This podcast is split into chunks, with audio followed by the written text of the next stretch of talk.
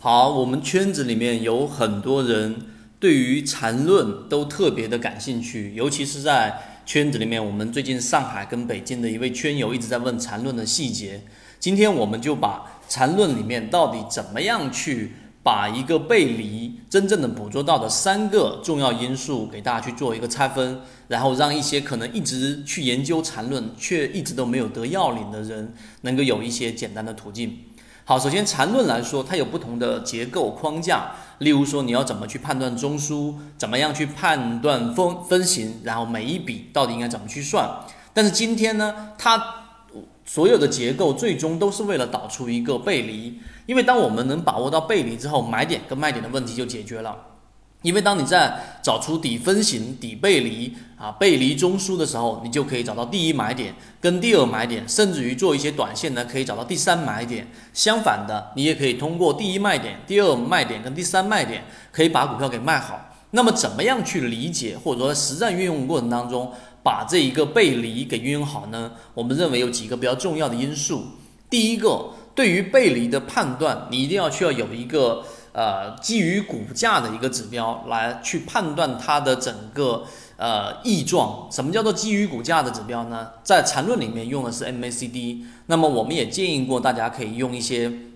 例如说像啊比较偏偏中型的、偏粗糙一点的指标，而不是说我们说的这个 KDJ。KDJ 是最好是不要拿来做呃日线级别的背离的，因为 KDJ 是源于我们说的期货。那么怎么样去运用？就当股价出现连续性的下跌过程当中，在它形成的每一段中枢，尤其是当它中枢越来越短的时候，当股价处于盘整，但是实际上 MACD 的绿色柱体面积相比于上一次中枢的绿色面积出现了明显的缩小。但是股价呢，实际上还是在下跌的。那么这就是第一个我们所说的背离，这个是比较常规的，也就大部分人都能理解的。股价出现下跌，但是 MACD 柱体的绿色面积出现了面积的减小，相比于上一个，这就是背离的第一个因素。第二个，我认为大家应该去看的，就是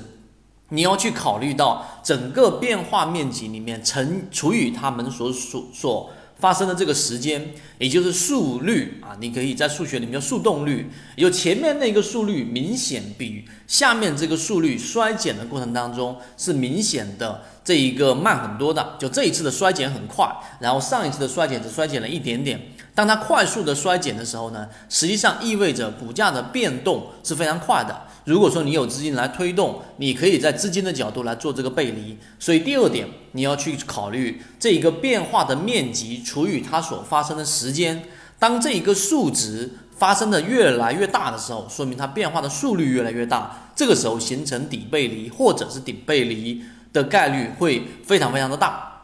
第三点是大部分人都容易忽略掉的一个点，什么呢？就除了第一个跟第二个因素以外，第三个你还需要考虑到一个整体的环境因素。这个环境因素实际上并不复杂，因为你考虑到的是背离，你只需要在环境上确认几个事情。第一，大盘在可以操作的区域，也就是说大盘没有出现很明显的单边下跌，资金大幅的这一种翻绿流出。如果说在我们圈子里面给大家说这个系统当中，就是大盘处于 B 点可以操作的区域，或者是在 B 点范围之内，流动资金只要是翻红的，哪怕它是处于我们说这一个捕捞季节的时差，就是短线上的调整，你依旧可以用背离的方式来进行捕捉。但是呢，这个环境除了大盘以外，你还需要考虑到另外一个我们所参考的标的，就是你要把类似的背离的个股通通都做一个自选板块，可能是十只，可能是二十只，然后你要去参考这一个环境，就是说这些整体都处于背离指标的个股当中，是不是形成了一个共振？如果这二十只个股，然后它本身并没有出现大范围的，就大面积的出现了我们所说的这一种。背离的话呢，那么你自己的想要操作的这一只个股出现了背离的买点，你也不要过多的去操作。相反呢，当这二十只或三十只你的参考物标的，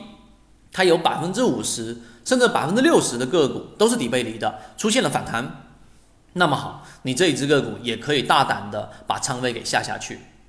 所以我说的第三点是很多人去看缠论都没有去考虑到的一个共振背离的一个参考标准。所以这个环境的因素，我觉得